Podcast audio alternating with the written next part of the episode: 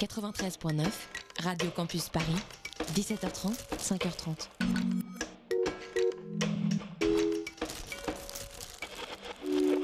« 19h passé d'une minute sur Radio Campus Paris, c'est la matinale de 19h. La matinale de 19h, le magazine de société de Radio Campus Paris. On y parle de sujets sérieux. Il n'y a pas d'édito enflammé sur le communautarisme blanc. De sujets moins sérieux. Ça peut être des bois sculptés à partir de formes naturelles interprétées. De ce qui se passe en Ile-de-France. Je me disais qu'à Paris, on était en avance sur la province. Et de débats pas forcément consensuels. Parlez-nous un peu de cette coupe monstruelle. Tous les jours, du lundi au jeudi, sur le 93.9. Il était de bonne foi. Cette phrase a connu une popularité grandissante parmi les membres du gouvernement ce week-end, puisqu'elle a été élevée au rang d'élément de langage en chef au sein de la majorité pour défendre l'intenable position du désormais ex-haut commissaire aux retraites Jean-Paul Delevoye. Celui-ci a dû se résoudre hier à quitter les rangs ministériels, ce qui lui laissera par conséquent plus de temps libre pour honorer ses 13 ou 14 mandats. On ne sait plus. Mais si on s'arrête un instant sur la phrase elle-même, il y a de quoi s'étonner. Être de bonne foi semblait, dans la bouche des lieutenants de la majorité, laver plus blanc que blanc et permettre d'effacer toutes les fautes commises par l'encombrant ministre. Comme si cela n'était pas grave, au fond, de violer la Constitution, dont l'article 23 fait interdiction aux membres du gouvernement de cumuler leurs fonctions avec une activité rémunérée tant qu'on le fait de bonne foi, en plaidant l'erreur. Comme si l'on pouvait allègrement se moquer d'une multitude de conflits d'intérêts tant qu'on avait la confiance du Premier ministre. La bonne foi semble bien commode, mais elle n'est pas une excuse.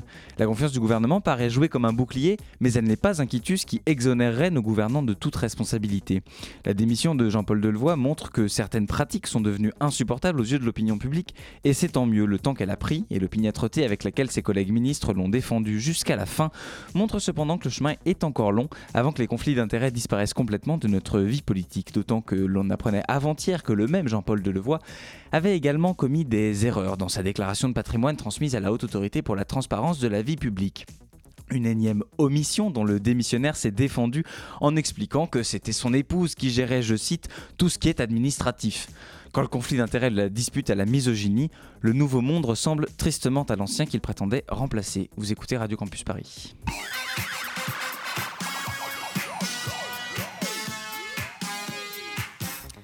Bonsoir à toutes et à tous, on s'intéresse ce soir de plus près à Extinction Rébellion, mouvement de désobéissance civile né en Grande-Bretagne à l'automne 2018, qui réclame un changement radical dans les politiques environnementales et revendique plus de 100 000 adhérents, dont 15 000 en France. Marguerite et Malo, deux membres de ce mouvement, seront à notre micro pour en parler. À 19h35, nous écouterons un reportage de Camille Descroix qui nous parlera vaccination contre la grippe et nouvelles modalités de cette vaccination à l'approche de l'hiver. Dans le Zoom de la rédaction, Sarah Machou dressera un bilan de la COP25 qui s'est achevée à Madrid dimanche dernier avec Sylvain Amanaka, notre envoyé spécial sur place. Enfin, Félix Pavier viendra conclure cette émission avec sa chronique. Vous avez le programme, bienvenue dans la matinale de 19h. Euh, nous, on est venu là parce qu'on pense qu'il y a une convergence à faire en fait entre les luttes sociales, entre le climat, entre les conditions hospitalières, les conditions au niveau de l'éducation. C'est tout un ensemble de choses enfin qui est en train de se casser la gueule. On voit qu'il y a une extinction des droits sociaux, on voit qu'il y a une extinction de la biodiversité et euh, avoir de la thune à la retraite, c'est bien, mais avoir de la thune à la retraite quand il fait 45-50 degrés, en fait, euh, ça se fait pas. Et, ben, et, avoir un bon temps, mais avec une retraite à 200 boules, ben, c'est pareil, en fait, tu profites pas non plus. Donc on est là pour essayer de, sauver les choses de manière globale, en fait. L'objectif est le même, c'est le système qui est en place, qui défavorise euh, la majorité euh, des, classes et la majorité des gens, qui favorise une minorité. C'est cette même minorité qui va être euh, en grande partie responsable de, la destruction de notre, de notre des, fois des écosystèmes du vivant. Euh, et, du vivant en général. Voilà, on vient d'entendre un micro au trottoir réalisé par Niklas Munch auprès de militants euh, d'Extinction Rébellion qui étaient présents à la manifestation du 5 décembre. Pour parler d'Extinction Rébellion et de convergence des luttes notamment, nous recevons ce soir Marguerite et Malo qui sont tous deux membres du mouvement Extinction Rébellion. Bonsoir à tous les deux. Bonsoir. Bonsoir. Et pour vous interroger avec moi, j'accueille Gwendoline pardon, Troyano de la rédaction de Radio Campus Paris. Bonsoir Gwendoline. Bonsoir Hugo. Alors tout d'abord, est-ce que vous pourriez nous dire d'où vient euh, ce mouvement? D'où vient le mouvement Extinction Rébellion Comment est-ce qu'il est né et euh, qu'est-ce qui qu'est-ce qui l'a fait euh, justement émerger? Oui, tout à fait. Donc c'est un mouvement qui vient en fait d'une organisation anglaise qui s'appelle Rising Up, euh, qui est un mouvement citoyen en fait qui s'est monté voilà sur différents thèmes notamment l'écologie et dont Extinction Rébellion était une campagne à la base en fait, ils organisaient différentes campagnes, un peu comme peut le faire Greenpeace ou ce genre d'organisation. Et, euh, et, suite à ça, le mouvement est devenu en fait euh, indépendant en tant que tel, en, donc en novembre 2018 au Royaume-Uni, où, euh, où les Anglais ont fait leur, journée de déclaration de rébellion. Et suite à ça, ils ont, euh, ils ont bloqué euh, cinq lieux névralgiques, un peu cinq points névralgiques de Londres, donc des ponts. et c'est dans la foulée, en novembre 2018, que le mouvement français s'est créé à l'appel de Extinction Rébellion Angleterre pour rendre le mouvement international. Vous avez quatre principales revendications. Est-ce que vous pouvez nous les présenter et nous expliquer pourquoi Extinction Rébellion les a élaborées comme telles? Ben, On peut se partager les, revendications. La première, c'est de dire la vérité. Donc, c'est d'avoir une communication honnête en fait de la part des médias et du gouvernement sur euh, la crise écologique qui est, en cours. Euh, dire vraiment les mots, en fait, c'est plus une perte de la biodiversité, mais on parle vraiment d'effondrement. Et, d'avoir non seulement une communication honnête, mais aussi massive en fait sur, euh, sur ce qui est en train de se passer, que tout le monde soit au courant. Euh, la deuxième revendication, c'est c'est l'arrêt immédiat en fait de toute émission. Non, pas l'arrêt immédiat, mais en tout cas une diminution drastique des émissions de gaz à effet de serre, de, à effet de serre pour atteindre une neutralité carbone environ à l'année 2025, euh, ce qui est très optimiste, très très optimiste. c'est la question qu'on peut se poser, est-ce que c'est vraiment réaliste de se fixer des objectifs comme ça quand on sait que euh, la Commission européenne a euh, récemment dans son paquet vert qu'elle a adopté cette semaine a posé un objectif de neutralité carbone mais pour 2050. Enfin, oui, bien sûr. Mais sur des objectifs de beaucoup plus long terme, est-ce que 2025 c'est une échéance qui est réaliste? Bah, en fait, euh, on n'est pas forcément là pour, euh, pour donner des choses réalistes, on est là pour donner des choses souhaitables. C'est-à-dire que nous, notre, notre revendication, elle se base sur les, des rapports de scientifiques qui sont notamment voilà, les rapports du GIEC, sur que, quelles sont les actions, quelles sont les, voilà, les, les actions, les agendas politiques qu'il faut mettre en œuvre pour arriver à voilà, enrayer le dérèglement climatique et l'extinction du vivant. Donc évidemment, euh, ça demande des choix radicaux, ça demande des, actions très concrètes très rapidement. Et oui, 2025, c'est peut-être pas réaliste, mais en tout cas, c'est euh, voilà, c'est ce qui est souhaitable le plus vite possible. Donc ça, c'est la deuxième. Pardon, excuse-moi. Non, non, c'est ça. Le but, c'est d'être ambitieux, en fait. et c'est ce qui légitime aussi euh, notre, notre mode d'action, en fait. C'est que les choses doivent bouger beaucoup plus vite que ce qu'elles sont actuellement, enfin, dans la direction dans laquelle elle est en ce moment. Et donc du coup, vos, vos, autres, vos, autres, pardon, vos autres revendications, euh, sur quoi est-ce qu'elles portent Donc la troisième, c'est l'arrêt immédiat de la destruction du vivant. Donc ça, c'est une revendication que, qui a été créée euh, spécialement, enfin que nous en France, en tout cas, on a, on a mis en place pour vraiment mettre l'accent sur, euh, sur l'importance de la biodiversité et, et, montrer à quel point elle est en train d'être détruite. en Angleterre, ils n'ont pas forcément fait ce choix-là. En fait, pour eux, c'est compris dans les, dans les autres revendications. Et pourquoi justement ce choix n'a pas forcément été fait partout? Est-ce qu'il y a une raison profonde ou c'est uniquement une question de forme et de... Hum, bah, moi personnellement, sachant que j'ai fait mes études dans la biodiversité, c'est ça qui m'a qui m'a donné envie de rejoindre ce mouvement parce que souvent la biodiversité elle est mise un peu de côté et qu'on se concentre toujours sur euh, le dérèglement climatique en omettant un peu ce, ce enfin le fait qu'en fait on vit grâce à la biodiversité donc c'est tout aussi important. c'est vrai qu'en France on, on, aime bien euh, insister sur le fait qu'on n'est pas juste un mouvement climat, on entend souvent voilà, euh, un mouvement climat, etc. On parle aussi beaucoup du vivant, de l'extinction du vivant, voilà, des espèces euh, dont on fait partie, etc. Et c'est l'écosystème, les écosystèmes en tant que tels qu'on aimerait aussi euh, donner une place qui n'est pas forcément...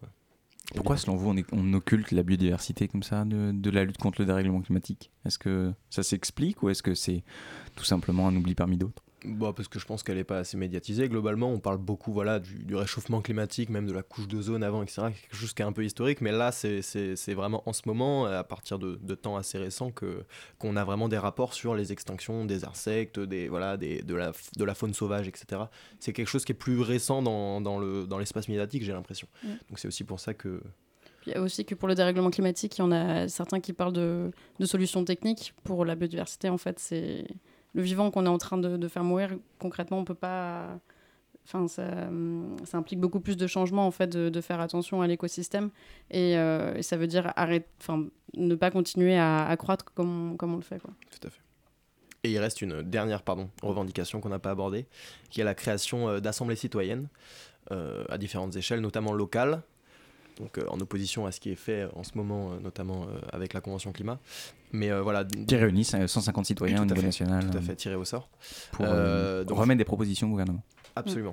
Voilà, donc là, là l'idée c'est de, de, de, refonder un peu la démocratie, c'est-à-dire de pas dire, voilà, d'arrêter de croire que le gouvernement va nous sortir de ce truc-là et de dire que c'est aux citoyens, c'est à nous de discuter entre nous, de trouver les solutions en, se, en faisant de l'éducation populaire, en écoutant les scientifiques, qu'est-ce que, quelles sont les solutions à différentes échelles, locales, nationales, etc., qu'on pourrait, voilà.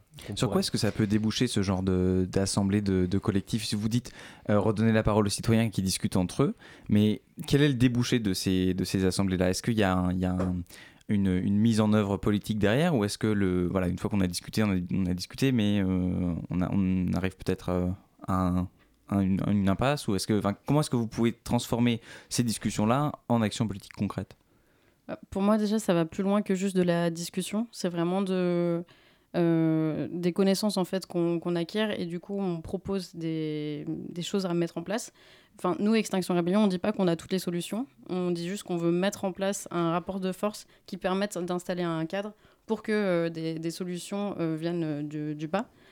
Et, j'ai oublié. Il faut que l'Assemblée, enfin ces assemblées, aient, un pouvoir décisionnaire. c'est ça aussi l'objectif. C'est que voilà, au, fruit de discussions, d'apprentissage, de, de, connaissances, etc., c'est de pouvoir prendre des mesures concrètes et qui soient, euh, qui soient vraiment euh, qui soient mises en place. quoi. Mm. C'est ça, c'est pas juste discuter comme est en train d'être fait à la Convention climat.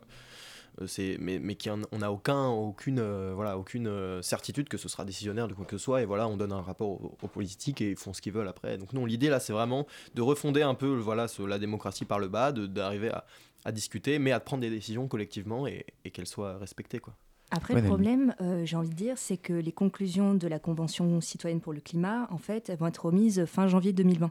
Donc, euh, comment vous allez arriver à jongler entre votre agenda à vous, à Extinction Rébellion, sachant qu'en fait, vous fonctionnez par cycle hein, on est d'accord, en fait, vous avez euh, par exemple le cycle avec la, Rébellion internationale d'octobre SCHEV. Là, vous avez, comment dire, et, établi des conclusions, en fait. Vous êtes encore en train de réfléchir, vous avez peut-être fait euh, le bilan de cela. Et là, euh, vu que les conclusions de la Convention climatique pour le climat arrivent très vite, euh, comment vous allez réussir à justement participer, en fait, à ce processus démocratique? Bah, Extinction Rebellion, c'est un mouvement qui est autonome et décentralisé. Donc, évidemment, on a des, mouvements, des moments de, convergence à peu près tous les six mois, mmh. où justement il y a la volonté de faire quelque chose de très international pour, euh, pour faire un mouvement de masse, en fait, vu que c'est notre stratégie. Euh, mais à côté de ça, on organise des actions tout le temps et justement, on s'adapte euh, aussi au calendrier et, aux nécessités de, des, des, moments d'action qui peuvent être propres à la, à la, France, mais ça peut être aussi un mouvement massif en France, pas forcément à l'international. Mmh. Vous avez parlé de l'horizontalité des, bah, de, votre mouvement et, de, voilà, de cette organisation euh, horizontale. Comment est-ce que euh, vous, arrivez à faire en sorte qu'il n'y ait pas forcément de euh, hiérarchie entre les militants et entre les groupes? On imagine que peut-être spontanément, les groupes de grandes métropoles comme Paris ou Londres, en plus Londres c'est celui qui a été fondé en premier, on imagine que ces groupes-là pourraient prendre le dessus sur les autres. Comment est-ce que vous parvenez à empêcher cela et à garder l'horizontalité? Bah, c'est beaucoup de travail déjà, faut, faut garder ça à l'esprit le plus possible. Et c'est aussi, euh, voilà, c'est de la mise en place de, pas forcément de protocole, mais en tout cas de manière de, de discuter entre nous. Voilà, c'est de faire attention, faire attention les uns Bah, en fait, on a des, donc on a un système euh, déjà d'outils numériques qui s'appelle la base, qui est un, qui est un, un espèce de forum en fait national. Euh, et ensuite, on fonctionne par groupes locaux, c'est-à-dire que groupes même très locaux, c'est-à-dire qu'à Paris, il y a plusieurs groupes locaux, même beaucoup de groupes locaux. Et chaque groupe local est en fait responsable de lui-même en termes d'action, en termes de voilà de, de, com, etc., de formation même des membres, etc. Donc c'est euh, l'échelle nationale, elle est importante que pour discuter en, termes de stratégie, etc. Mais c'est jamais vraiment décisionnaire sur, sur quoi. Sauf s'il y a vraiment des rendez-vous à prendre, où là on met en place voilà, des, des moments de discussion entre tous. On, voilà, on va élire quelques, quelques coordinateurs, etc. Mais euh... vous avez quand même des représentants, des porte-paroles qui sont euh, qui représentent l'entièreté du mouvement, qui ont vocation à représenter l'entièreté du non, mouvement. Non, il y a pas à Extinction Rebellion, il n'y a pas de porte-parole, il n'y a pas de représentant. chaque membre parle, enfin membre ou chaque militant parle à son, en son propre nom. Après, on a des rôles de coordonnateurs pour des actions, pour des groupes locaux, mais qui tournent beaucoup et qui sont vraiment constamment en mouvement. Et du coup, il n'y a vraiment aucune figure un peu de leader qui émerge. Et on fait vraiment attention pour que ce soit pas le cas, parce que mm. ça fait partie du fondement du mouvement. Quoi. Même au niveau des médias, souvent, on essaie de, de changer. Et pour revenir aussi à la question euh, de, du, niveau national, c'est vrai que c'est hyper dur. Et pendant la, Rio, justement, on a essayé de, de faire en sorte qu'il y avait des, que tous les groupes régionaux soient, soient représentés et qu'il y ait euh, bah, un peu des pôles euh, où on puisse voir justement bah, Bordeaux ou la, ou la Bretagne à différentes échelles. À, différentes échelles pardon. Et du coup, les citoyens sont donc, enfin les rebelles d'Extinction Rébellion, en fait, sont beaucoup plus autonomes que dans les autres organisations politiques. C'est ça que vous voulez dire, en fait. Et, mais du coup, c'est un apprentissage civil qui se veut créatif et surtout accessible à tous, on est d'accord. Mais c'est un travail qui nécessite beaucoup de temps et d'énergie. Oh oui, clairement. On n'est pas. En fait, je pense que. Enfin, je sais pas, je parle pour moi, j'ai des moments où je suis très investie, où bah, justement j'ai le temps et d'autres où bah, j'ai moins le temps. Donc on fait on aide par exemple, je sais pas, à la relecture de la newsletter par exemple parce qu'on n'a pas le temps. Euh, je pense qu'il y a mille moyens en fait de s'investir. Euh, même on parle de garde à vue tout le temps, mais il y a des personnes qui ont ou pas les moyens ou qui ont des enfants qui ne peuvent pas aller en garde à vue et qui vont, enfin je dis n'importe quoi, ils vont faire des gâteaux ou ils vont faire euh, la restauration pour que nous on puisse tenir les actions. Donc niveau temps et niveau investissement, je pense qu'il y a vraiment de quoi faire oui, parce... Pardon. oui, parce qu'en fait, c'est assez riche. Hein. Si on regarde même euh, au sein de la base, il y a des groupes comme écologie, euh, éco-psychologie, écologie profonde, écoféminisme. Euh, il y a aussi décoloniale aussi. Voilà, écologie décoloniale, tout à fait. Euh, et puis, il y a la culture régénératrice. Est-ce que vous pouvez un petit peu expliquer Parce que ça intrigue un petit peu les citoyens? Ouais, la culture régénératrice, c'est un peu notre notre originalité, on va dire. L'idée, c'est de, c'est de d'avoir en fait une espèce de de non-violence, même au sein de nos, débats, de nos discussions, d'être très... Euh, je vais en parler avec mes mots, mais c'est d'être très euh, voilà, respectueux les uns des autres et de faire attention à chacun les uns des autres et de ne pas être dans une, dans une posture d'affrontement, etc. Donc c'est-à-dire faire attention au rapport de pouvoir, faire attention au rapport... Euh, aux différents rapports euh, voilà, de, de, domination les uns avec les autres, c'est faire attention à voilà, notre, notre temps de parole, faire attention à ce que peut ressentir l'autre, etc. Et c'est, très intéressant voilà, de, de développer cet aspect-là dans un, dans un combat qui est très physique, qui, est très, euh, voilà, qui, peut être violent, qui sont la désobéissance civile, l'action directe.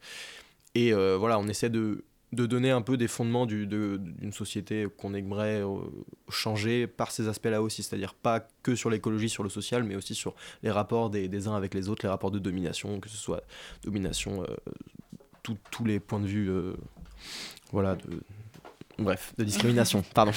On va continuer à parler de, de ces enjeux, de la, discrimination, de, de, vos, de, vos, de vos combats aussi, de vos actions et de vos perspectives. On se retrouve dans un petit instant après Diana Ross sur Radio Campus Paris.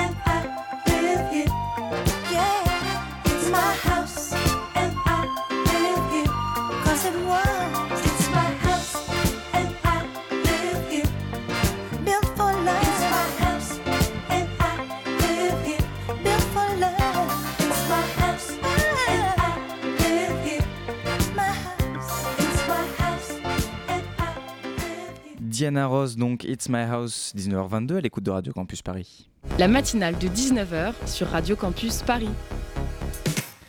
À notre table ce soir, Marguerite et Malo d'Extinction Rébellion pour parler donc de ce mouvement euh, de désobéissance civile, hein, notamment, euh, qui, euh, qui promeut un, changement radical, dirons-nous, de, de, politique environnementale pour notamment, on en a parlé tout à l'heure, arriver à une neutralité carbone pour, citer, pour ne citer que cette, que cette revendication d'ici 2025. Gwendoline. Oui, alors Extinction Rébellion euh, prône la non-violence et la désobéissance euh, civile dans ses modes d'action, que ce soit pour euh, le Block Friday, la grève du 5 décembre, avec le sabotage de 3600 trottinettes à Paris, Bordeaux, Lyon, ou encore avec le blocus de Châtelet lors de la Rio. Mais d'autres organisations politiques ont émis quelques critiques à ce sujet. Je pense notamment à la tribune de désobéissance Écolo Paris sur Mediapart qui a dénoncé votre opposition à toutes les violences, ce qui reviendrait à mettre sur un même pied d'égalité les violences institutionnelles et les méthodes de défense des militants et de personnes vivant dans des quartiers dits populaires. Et du coup, Extinction Rébellion a répliqué via reporter en expliquant que la désobéissance civile est un choix stratégique bien calculé.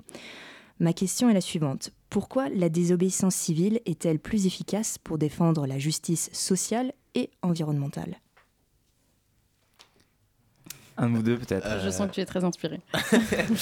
Euh, vaste question. Euh, l'idée de la désobéissance civile, c'est euh, déjà d'avoir des d'avoir une portée concrète en fait très très directe dans les dans les voilà dans les dans les, dans les modes de consommation, dans, les, dans, les, dans le fonctionnement un peu de la vie, euh, la vie de tous les jours, c'est-à-dire dans les déplacements, etc. C'est pas de créer une manifestation à un moment qui va juste dont juste l'objectif va être de marcher, mais ça va être aussi de peser directement, de bloquer un endroit, que ce soit symbolique ou non, pour donner un vrai message et donner une vraie portée euh, bah voilà, sur la consommation, sur, euh, sur notre, vie complètement industrialisée, etc.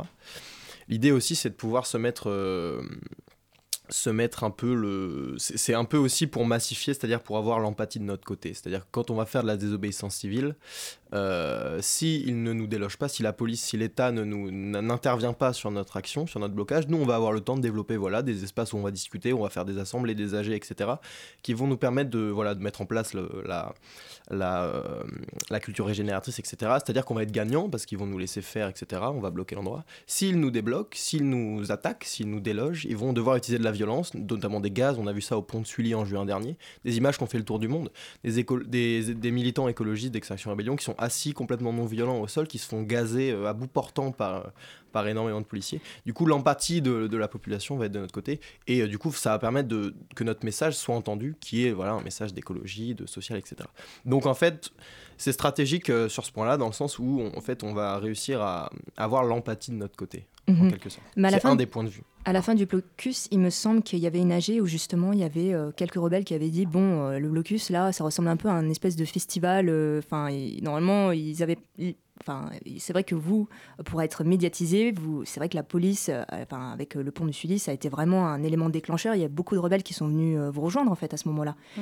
Et le blocus, il n'y avait pas une visée de justement se faire arrêter parce qu'il y avait aussi, il y a aussi ça dans votre mode d'action, si je puis dire. Euh, blocus, bah, moi en tout cas personnellement, je pensais qu'on allait se faire déloger beaucoup plus tôt. Mhm. On était aussi surpris euh, que les autres euh, de ne pas avoir été délogés.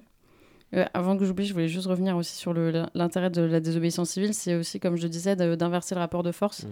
Et, et, justement de, de, montrer qu'on fait, qu'on fait masse en fait et qu'on brise un peu les automatismes euh, et, toutes euh, les croyances qu'on nous met dans, dans, la tête depuis qu'on est sur euh, la société de consommation et, tout ça. Je voudrais vous faire écouter sur, sur la question spécifique des, violences policières et de, votre rapport à, à, la police et aux violences policières. Je voudrais vous faire écouter un, extrait d'une vidéo de, du youtubeur Uzul à ce propos, parce que vous mmh. avez, Uzul, pardon, vous avez un militant d'Extinction Rebellion a effacé un, un tag. on écoute et on en parle après. Limite, tu mets, euh, tu mets fuck le ministre. Si tu veux, tu t'adresses à une personne. Mais fuck la police, la police, elle décide de rien, c'est le ministre qui décide, tu vois, c'est le ministre qui décide. Donc, c'est voilà. Bah, en fait, il y, avait marqué fuck le 17 et on n'est pas d'accord parce que ça alimente la violence. Et foncièrement parlant, on n'est pas contre la police, on est contre les gens qui prennent des mauvaises décisions pour le climat. Ça n'a rien à voir. Et c'est dans le consensus de cette manifestation d'être non violent, d'être là bah voilà, pour le climat, pour défendre ces choses-là. Et la police ou pas la police, c'est pas le problème, on s'en fout.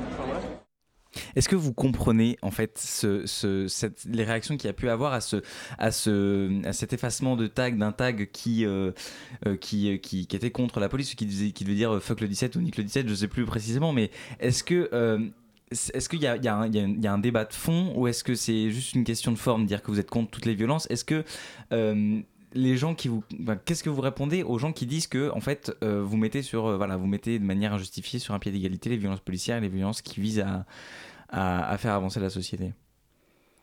Euh, bah, je vais encore euh, le redire, mais je parle en mon nom propre. petit, disclaimer, le, mouvement Extinction Rebellion n'a pas de n'est pas, tranché sur cet avis-là, donc ah. on va parler en nos noms. Mais, euh, mais ça, c'est important de l'entendre, peut-être que c'est pas tranché. C'est ce qui explique aussi pourquoi il y, y, a des personnes qui peuvent effacer des tags, on n'est pas tous d'accord avec ça, d'autres qui sont justement hyper contents et qui disent que c'est ce qui permet au mouvement de continuer à avoir cette empathie parce qu'on fait partie des gentils qui donnent, enfin, qui disent pas d'insultes et qui, qui sont pas violents dans leurs propos.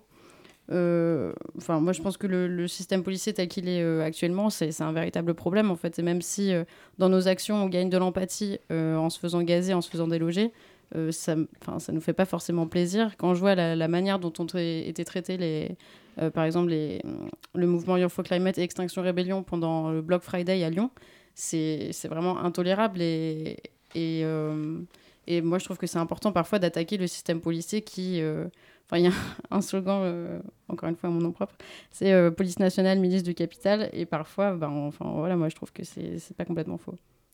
Ouais, ouais. C'est vrai que c'est un sujet qui a, soulevé beaucoup de discussions au sein, du mouvement en interne et qui ne sont toujours pas abouties d'ailleurs, mais chacun a, a, une position un peu différente. Voilà, moi je vois pas l'intérêt d'effacer un tag je vois pas forcément plus l'intérêt d'écrire à cab. Euh, enfin, est-ce que ça a déjà fait gagner une lutte d'écrire à, cab quelque part? Voilà. Après, ça, ça, ça, n'empêche pas de d'être très au courant et d'être absolument contre la violence d'État euh, mise en place par les policiers individuellement, qui sont quand même des individus et qui, qui font leur propre choix euh, en tant qu'individus. Donc quand ils décident de, de, gazer, de frapper des manifestants, moi je considère que c'est pas non, c'est pas le responsable, c'est pas forcément que le ministre, c'est aussi l'individu qui le fait. Donc voilà. Après, on le répète, c'est nos positions personnelles, le mouvement Extinction Rebellion, du fait de son horizontalité, ça rend les messages euh, publics euh, plus compliqués à cerner. Est-ce que ça brouille le message de manière plus générale, indépendamment des violences policières? Est-ce que ça, brouille le message au final? Est-ce qu'il y a des, des, difficultés qui naissent de ça pour, faire, pour véhiculer euh, vos, vos revendications? Bah, je pense, bah, on essaie de se concentrer quand même sur le, la mise en place des actions et de, de, de faire masse.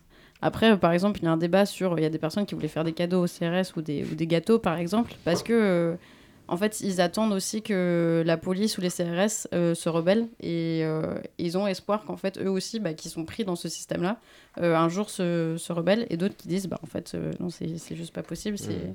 Mais tous ces débats-là, en fait, on les voit pas vraiment sur les réseaux sociaux. En fait, c'est au sein de la base. Donc, c'est pour ça que c'est, enfin, pour répondre à la question, c'est pas forcément ça qui qui fait qu'on n'avance pas dans, dans, Mm. dans nos actions. Ça reste des débats qui sont hyper intéressants à avoir, mais qui, euh, bah, qui faiblissent pas forcément notre mouvement en fait. Mais, mais euh, je suis assez d'accord sur le fait que du coup, euh, pas que le message est flou, mais qu'en tout cas, ça, peut laisser penser certaines choses. Quand on voit la vidéo d'Usul qui parle de ça et qui prend cet extrait-là d'un militant qui efface le tag, bah, suite à ça, il fait une vidéo qui, touche, euh, je sais pas combien de dizaines de milliers de vues à la vidéo de- d'ouvrir les guillemets, et du coup, le- plein de gens pensent que c'est ça Extinction Rebellion, et moi je vois ça sur Twitter notamment, toute la frange un peu gauche radicale que peut représenter Usul, du coup, nous voit Extinction Rebellion comme des. euh, des sauces d'em. Mais, mais voilà, c'est comme, comme ça aussi. C'est ça, euh, ça un mouvement horizontal. Chacun fait un peu comme il l'entend euh, dans le cadre des principes. Parce qu'on a des principes qui régissent un peu notre, notre comportement au sein du mouvement. Et si ça ne nous correspond pas, bah, on n'est pas obligé de, de militer au sein d'XR. Mais, euh, mais voilà. Euh, Je voulais parler d'un autre problème lié à l'horizontalité, euh, c'est le scandale euh, Roger Alam. Alors, pour présenter rapidement le personnage, c'est un fermier du Pays de Galles qui a étudié la désobéissance civile au King's College et c'est surtout le cofondateur d'Extinction Rebellion. Il est très médiatisé et fin novembre, il a relativisé la Shoah en la qualifiant, je cite, de simple connerie de plus dans l'histoire humaine dans le journal allemand Die Zeit. Et heureusement, les rebelles ont tout de suite dénoncé euh, ces propos choquants. Et Roger Alam devient euh, alors euh, persona non grata au sein d'XR Allemagne. Et il y a le média Les Jours qui consacre une série sur votre mouvement, qui a révélé que Roger Alam a choisi de prononcer ses propos indécents par provocation calculée. Et du coup, moi, ce que je voudrais savoir, c'est la réaction des militants XR en France. Et est-ce que à ce moment-là, vous deux, vous avez cru à la fin d'Extinction Rebellion? Hmm, Oula, non. pas du tout. Moi, je me suis dit que. Enfin, je trouvais ça dommage, en fait, de dire que c'était calculé et que c'était pour faire parler, parler du mouvement. Je pense qu'il y a d'autres manières de, de le faire que, que, que ce genre de propos. Mais après, ça m'a pas plus. euh, Enfin, voilà. On n'est pas. Pour moi, euh, Roger Alam, c'est pas euh, le père de XR qui fait qu'on est tous euh, derrière lui. Euh, c'est Mhm. quelqu'un qui a eu des, des, des bonnes idées, qui a. Voilà. Enfin. Oui, et puis ça, ça prouve aussi le, que l'autonomie du mouvement fonctionne plutôt bien. Parce que c'est quelqu'un voilà, qui, a, qui a créé le mouvement, etc., qu'on a pu écouter sur des, des conférences, etc. Après, voilà, il dit une connerie, bah, on fait un communiqué, on dit qu'on se, dés- on, on se désolidarise de, de cette connerie.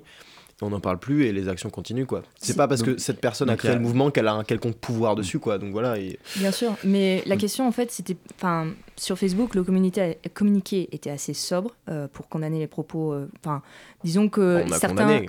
oui, vous avez condamné, mais certains, j'ai- j'avais pu lire des commentaires en disant, euh, voilà, ça aurait pu être un peu plus ferme, un peu plus. euh, Du coup, est-ce qu'il n'aurait pas fallu tuer le père, si je puis dire, pour affirmer votre totale indépendance en fait?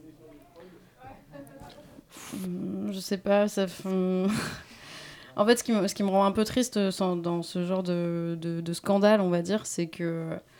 Enfin, Il y a une expression euh, qui, qui dit dans, dans un Manipoulin, c'est quand euh, le sage montre la lune, l'idiot regarde euh, le doigt. Mm.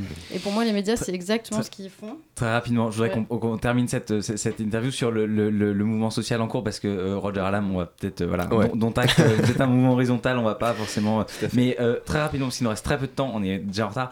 Euh, comment vous abordez le mouvement social en cours? Vous participez Vous protestez contre la réforme des retraites ou ça n'est Bah, pas on votre sujet aujourd'hui d'ailleurs. Ouais, nous on était, euh, bah, on vient, on sort tout juste de la manifestation personnellement. On était Ouais. assez nombreux d'XR, enfin en tout cas quelques quelques dizaines, euh, dont la Batucada. Ouais. Mais jeudi d'avant, on était plus d'une cinquantaine. Ouais. euh, Ouais, bah on, a- on est un mouvement euh, qui revendique une, euh, plein de revendications sociales parce qu'on considère que l'écologie c'est très lié au, au social, etc. Il faut une, une, une révolution écologique qui soit, voilà, qui soit, qui soit très, qu'il faut, il faut partager en fait tout simplement. Voilà, on a moins de ressources, il faut partager, il faut mettre en place plus de démocratie, etc. Donc quand on parle des retraites, voilà, on parle de, on parle de cause sociale, on parle de, de tout ça. On veut aussi que les gens aient plus de temps pour pouvoir euh, se- s'investir dans la lutte.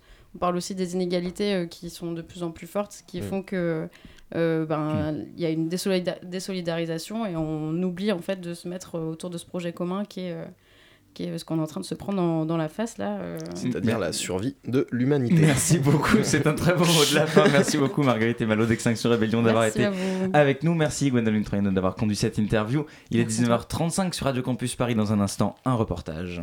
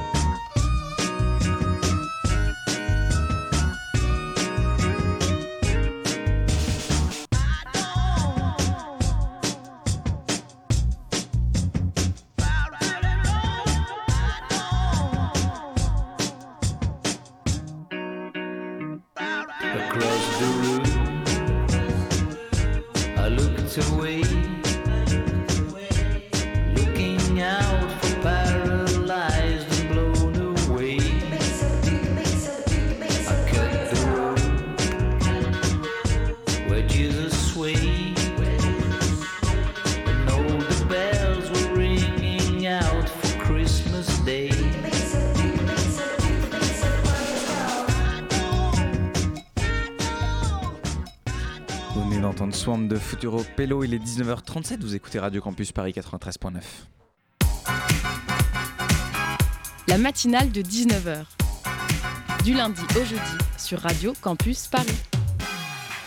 Et après deux années d'expérimentation dans quatre régions de France, il est désormais possible de se faire vacciner contre la grippe directement en pharmacie. Pour le moment, ce nouveau dispositif concerne uniquement les personnes à risque. Camille Descroix s'est rendue dans une pharmacie parisienne pour recueillir la réaction des premiers intéressés. Vous avez pas peur? Oh non. Oh, vous savez, j'en ai eu des piqûres. hein. Allez, asseyez-vous. C'est depuis le 15 octobre dernier, point de départ de la campagne de vaccination, que Jérôme Le Dantec, pharmacien dans le 11e arrondissement de Paris, accueille de nombreux patients dans son officine pour se faire vacciner contre la grippe saisonnière.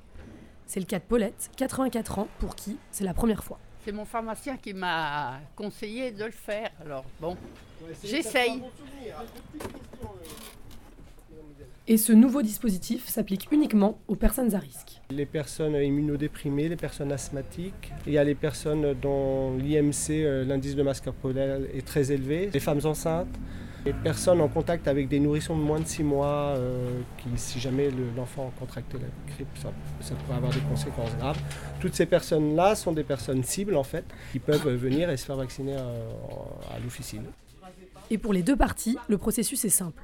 Le patient à risque reçoit son bon de prise en charge directement chez lui et vient le présenter à sa pharmacie de quartier. Jérôme, le pharmacien, n'a plus qu'à télétransmettre la prise en charge à la sécurité sociale du patient. Ça va aller. Laissez le bras décontracté. Hop, on y va. Il prend alors une seringue et pique le bras de Paulette. De la fièvre peut apparaître quelques jours après le vaccin, mais rien de grave, rassure Jérôme. J'ai déjà fini. Hop. Juste vous mettre un petit pansement. Oui. Et c'est aussi une façon d'inciter les gens à se faire vacciner plus régulièrement contre la grippe. Ils ont remarqué que euh, 50% des personnes qui recevaient ce papier ne l'utilisaient pas. Alors, ils ont estimé que le parcours était un peu trop compliqué pour certaines personnes et du coup, ça les décourageait de se faire vacciner.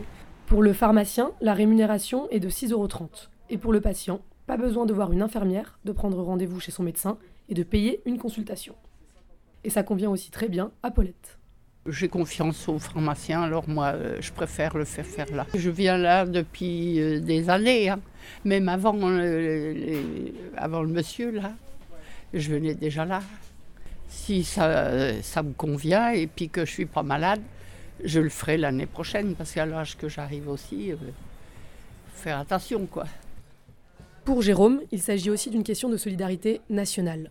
Plus les gens seront vaccinés, moins ils seront porteurs du virus et moins l'épidémie sera forte. Une vraie avancée, quoi. Parce que je pense que l'incidence sur l'épidémie de grippe va être euh, énorme. Au lieu de 50% des gens qui n'utilisent pas leur bon, il y en a plus que 25 ou 20, euh, ça va diminuer le taux de mortalité de la grippe. Et puis euh, la propagation de l'épidémie va être quand même euh, moins Mm. importante. Donc euh, non, non, c'est que, que du bénéfice pour moi.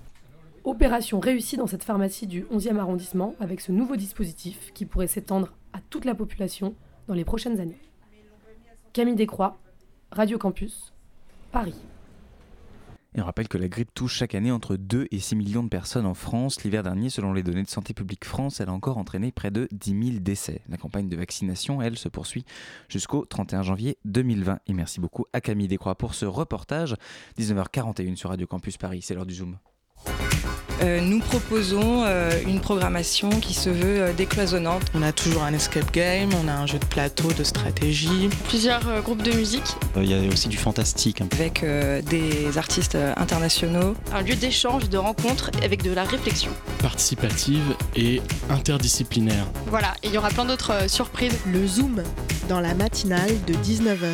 Et le Zoom est présenté ce soir par Sarah Machtou. Bonsoir Sarah. Bonsoir, bonsoir. Ce soir, retour sur la COP25 qui s'est achevée ce dimanche à Madrid. C'est ça. Donc bien le bonsoir à tous. Aujourd'hui, nous recevons Sylvain et Célia, envoyés spéciaux pour la COP25. Sylvain, a accompagné de Célia, a fait des reportages pour Radio Campus Paris et ce soir, ils vont tous deux nous dresser un petit bilan de cette COP25. Comment allez-vous? Bien. Super. Alors, comment est-ce que vous avez pu couvrir l'événement? Comment ça s'est passé? Euh, Combien de temps ça a duré? Et euh, comment vous êtes-vous rendu là-bas? Alors, tu veux commencer euh, Ouais. alors, donc, l'événement a duré deux semaines, du 2 au 13 décembre dernier. Alors, moi, j'y suis allée deux semaines. Sylvain y est allé la deuxième semaine. Ouais, que la deuxième. Voilà, et euh, donc on était tous les deux observateurs. Donc euh, les observateurs euh, peuvent observer la COP. donc on n'a pas un rôle très important, enfin on ne peut pas du tout participer aux négociations. On ne représente pas forcément la jeunesse dans les négociations, mais on peut quand même y assister. Et ensuite, c'est à nous de décider ce qu'on fait, donc un retour auprès d'autres étudiants en France et faire des émissions de radio, des podcasts, etc. Donc en fait, il y, y a même des jeunes qui vont là-bas et qui décident, se décident à faire du plaidoyer. Donc euh, ils, commencent à, ils se voient tous les matins à 8h, à 9h, puis ils commencent à écrire des textes, ils essaient d'aller voir euh, les négociateurs ou les négociatrices, etc. Euh, nous, enfin toi, je sais pas exactement, mais moi, j'ai pas vraiment fait ça. moi, je me suis contenté mhm. de faire donc des podcasts bah, pour Radio Campus Paris, que vous avez pu entendre la semaine dernière. C'est ça. Et, euh, et, puis aussi, on écrivait une newsletter. Je sais qu'à COP ENS, donc euh, Célia, vous, vous faisiez euh, des reportages audio ou visuels Oui, audio. Ouais, ouais. Et justement, vous avez fait partie un peu de ces jeunes. Et quelle a été la place des, de ces jeunes au sein de la COP, concrètement? Est-ce que vous pensez qu'il y a eu un véritable impact Est-ce Grande question. Oui. Euh, bah, ce qu'on a pu remarquer, c'est qu'il y avait vraiment beaucoup de revendications de la part des jeunes. Euh, je pense notamment aux jeunes autochtones qui ont été euh, assez présents dans les revendications, dans les side events, dans les actions qui ont été menées vraiment en marge des négociations. Donc oui, les jeunes étaient très présents. Après, vraiment sur s'ils sont écoutés, si leurs revendications sont prises en compte. Personnellement, je suis pas convaincue. Je ne sais pas ce que tu en penses, Sylvain. Hum, en fait, je dirais, il y avait donc faut savoir que cette, à cette COP, il y a eu quand même énormément d'actions, beaucoup plus que qu'habituellement. On avait des actions de la société civile, on a eu des jeunes qui sont montés sur la scène en séance plénière à la fin, en chantant des, des, slogans et des chants euh, autochtones. Mmh. Euh, donc ça, c'est un truc énorme parce qu'il faut savoir que c'est super sécurisé. Il y a des ministres, il y a énormément de négociateurs qui viennent là-bas. Donc c'est assez compliqué d'habitude de faire des choses comme ça. Euh, il y a eu encore, euh, je crois qu'il y a eu 350 jeunes et autochtones qui se sont fait virer une journée. Hein. Ah ouais, oui, c'est oui, oui, vrai. Parce qu'ils ont fait une action euh, de ce type. Mhm. il faut savoir aussi qu'il y avait Greta qui était là à cette COP, ouais, qui a fait plusieurs conférences. Et en fait, moi je trouve, même du fait, j'ai parlé avec une ou deux négociatrices, et elle, elle me disait, mais la société civile, elle a vraiment eu un impact fort là-dedans. Pas un impact elle n'a pas eu un. Enfin, le prétoire, elle pouvait pas s'exprimer comme elle le voulait, elle a essayé, mais enfin, de ce que j'ai cru comprendre, en tout cas la délégation française, en arrière-pensée, il y avait quand même cette idée que bon, bah, cette fois, il y avait quand même le monde qui regarde. Il y a maintenant, il y a Foi des Futurs, il y a Extinction Rebellion qu'on vient d'entendre tout à l'heure. Il y a quelque chose qui se passe. Pourtant, euh, beaucoup de personnes ont été déçues de cette COP. Beaucoup ont trouvé que justement, euh, euh, ça a été un peu un jamais vu en termes de décision, mais quand même, il y avait des choses donc autre part du côté de la société civile et autres. D'accord, ok. Et quels moyens aviez-vous justement pour mener à bien vos recherches? Nos enfin, les, euh, enfin, votre podcast ou euh, vous aviez quels moyens concrètement? Euh, au quotidien un petit peu. Alors moi j'avais un micro. Oui. je rigole. En fait, peut-être qu'on peut expliquer genre comment est-ce que c'est la COP quand on y est en physique? Exact, oui. en gros, il y a, je dirais, il y a deux grands espaces. Il y a un espace où c'est vraiment les salles des négociations. Donc euh, elles peuvent être publiques, ou dans ce cas-là, les, observateurs peuvent y aller, mais elles peuvent être aussi privées, informelles, informelles, ou alors même bilatérales. Et dans ce cas-là, c'est vraiment les États qui parlent entre eux et on n'en sait jamais rien, sauf euh, si jamais on arrive à avoir des bruits de corridor, comme on dit. Euh, et puis un autre, un autre espace qui s'appelle, enfin, ça s'appelle pas du tout comme ça, mais moi je l'ai vu comme ça, c'est presque une foire du climat. Dans le sens, ça ressemblait un peu au salon de l'agriculture. Ouais, c'est un peu comme le salon de l'agriculture. Je sais pas toi ce que tu en as pensé, c'est J'ai pensé exactement la même chose, le salon de l'agriculture direct. Il y avait en fait c'est des énormes stands, il y a les pavillons de euh, le pavillon français, le pavillon euh, allemand qui distribue des cafés gratuits, enfin qui font un peu du show off comme ça, il y a des side events, ce qu'on appelle des side events, c'est en gros des, des, événements organisés par tel ou tel, il y avait WWF mais il y avait d'autres. et tout ça un peu pour comment dire? Bah pour que les observateurs ils aient quelque chose à faire peut-être? Oui, c'est aussi. Enfin, je pense que oui, c'est aussi peut-être pour ça, mais c'est aussi pour que vraiment euh, les revendications de la, en fait, pour que la société civile soit prise en compte, parce que euh, sinon on pourrait, enfin, on pourrait rien faire à part assister à quelques négociations et encore, enfin, il y a des négociations qui sont complètement fermées aux observateurs, donc, euh, donc ouais. D'un autre côté, je dois quand même dire que j'ai entendu pas mal de, de négociateurs encore dire qui eux-mêmes vont au, à ces side events et eux-mêmes, ça leur parlait un peu de manière informelle de pouvoir discuter de certains points euh, il demandait à des jeunes délégués qui étaient présentes euh, d'aller, de faire un compte-rendu de tout à peu près les side events qui les intéressaient. Donc, je, pense qu'il y a quand même un, minimum, en tout cas, d'impact euh, de ces événements de côté de cette foire du climat. Mhm. D'accord. Et vous avez rencontré des difficultés d'approche ou pas? Que ce soit dans la monnaie des podcasts ou dans la monnaie des reportages pour Radio Campus aussi? D'approche Juste pour mener à bien, en fait, tout ce qui était interview ou autre non, non, non, on n'a pas eu de problème. Enfin, en fait, il faut juste aller voir les gens, leur poser des questions. S'ils sont pas dispo, on n'insiste pas. S'ils sont dispo, on y va. Enfin, pas, de, pas de difficulté, non. D'accord. Même parler aux négociateurs, des choses comme ça, ça n'a pas été trop difficile non plus euh, hmm. Vas-y. bah, ils sont un peu occupés, donc euh, il, faut, euh, il faut pouvoir les choper à la fin de la négociation. Mm. Nous, on allait voir euh, l'Union européenne, parce qu'il faut savoir que euh, la France n'a pas elle-même un, siège, entre guillemets, euh, c'est l'Union européenne qui en a un. Et donc, du coup, tous les pays de l'UE se coordonnent. Et puis après, l'Union européenne parle. Donc, on va voir l'Union européenne à la fin du, négo. Et puis, tu leur dis qu'est-ce que vous en pensez, c'est quoi cette position, etc. Et puis ils répondent, ils répondent pas. Ouais, bon, on a quand même eu la chance de rencontrer, enfin la chance, on a eu l'opportunité de rencontrer les négociateurs de la délégation française. Super. Sur un créneau de deux heures. Et donc ça, c'était vraiment bien. Enfin, c'était plutôt sous la forme d'une discussion informelle. Donc on a pu leur poser pas mal de questions. Et eux nous ont expliqué leur parcours, ce qu'ils faisaient pendant les négociations, etc. Donc ça, ça c'était pas mal. D'accord, ok. si je peux rajouter juste un point, c'est pour dire qu'en gros, en tant que jeune, on peut vraiment aller cette COP.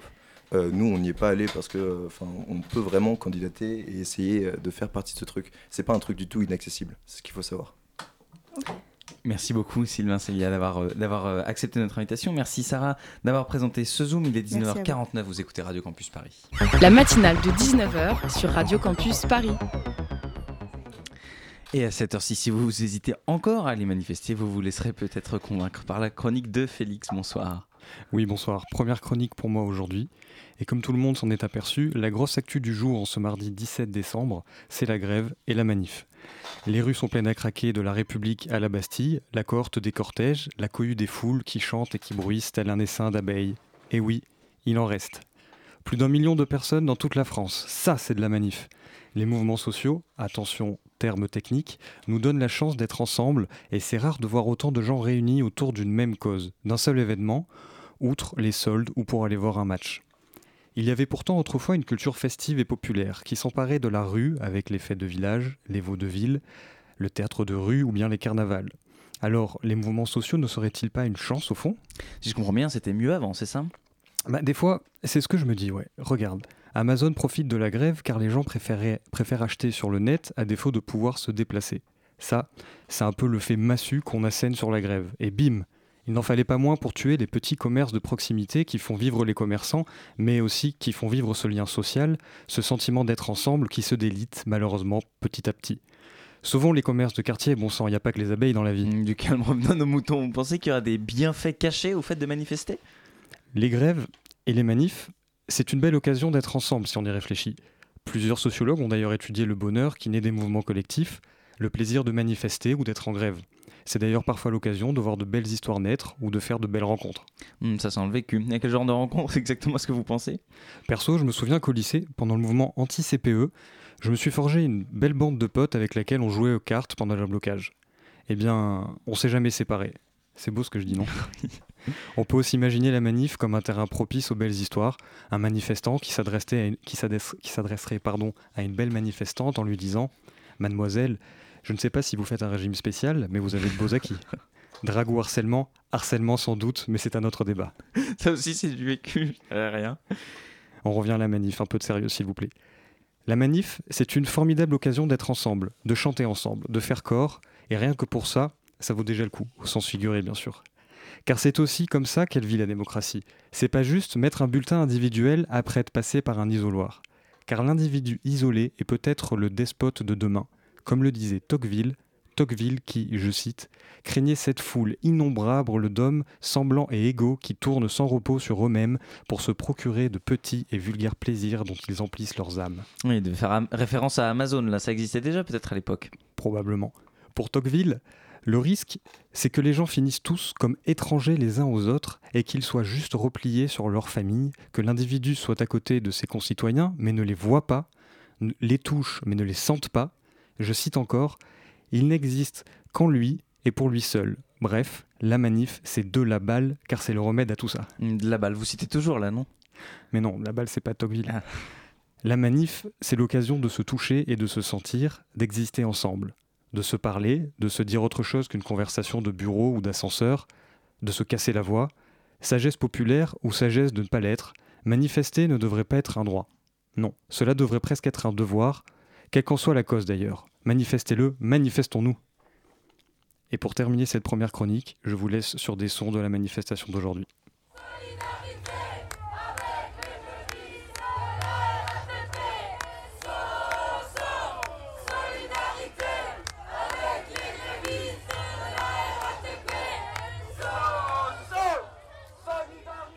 Merci beaucoup Félix Pavia pour cette première chronique euh, fort euh, réussie. Ainsi se termine cette euh, matinale de 19h à la réalisation ce soir. Philippe Fischer à la coordination comme tous les soirs. Jules Benveniste. Merci également à Gwendoline Troyeno pour l'interview, à Sarah Machtou pour le Zoom et à Camille Descroix pour son reportage et évidemment à Félix Pavia pour sa chronique. Tout de suite, c'est du côté des autrices, un format court de Radio Campus Paris. Puis à 20h, la demi-heure avec vous. Pitoum, bonsoir. Bonsoir. Qu'y a-t-il au programme ce soir? Alors ce soir, ben, on va parler, on va parler surveillance euh, parce que hein, c'est pas mal. C'est d'actualité. C'est d'actualité. On recevra notamment aussi Chloridric, euh, qui est membre de la Quadrature du Net, pour parler de tout ça avec nous. Très beau programme. Restez à l'écoute, chers auditeurs. Euh, la matinale revient. Elle revient demain, même lieu, même heure. D'ici là, belle soirée sur Radio Campus Paris.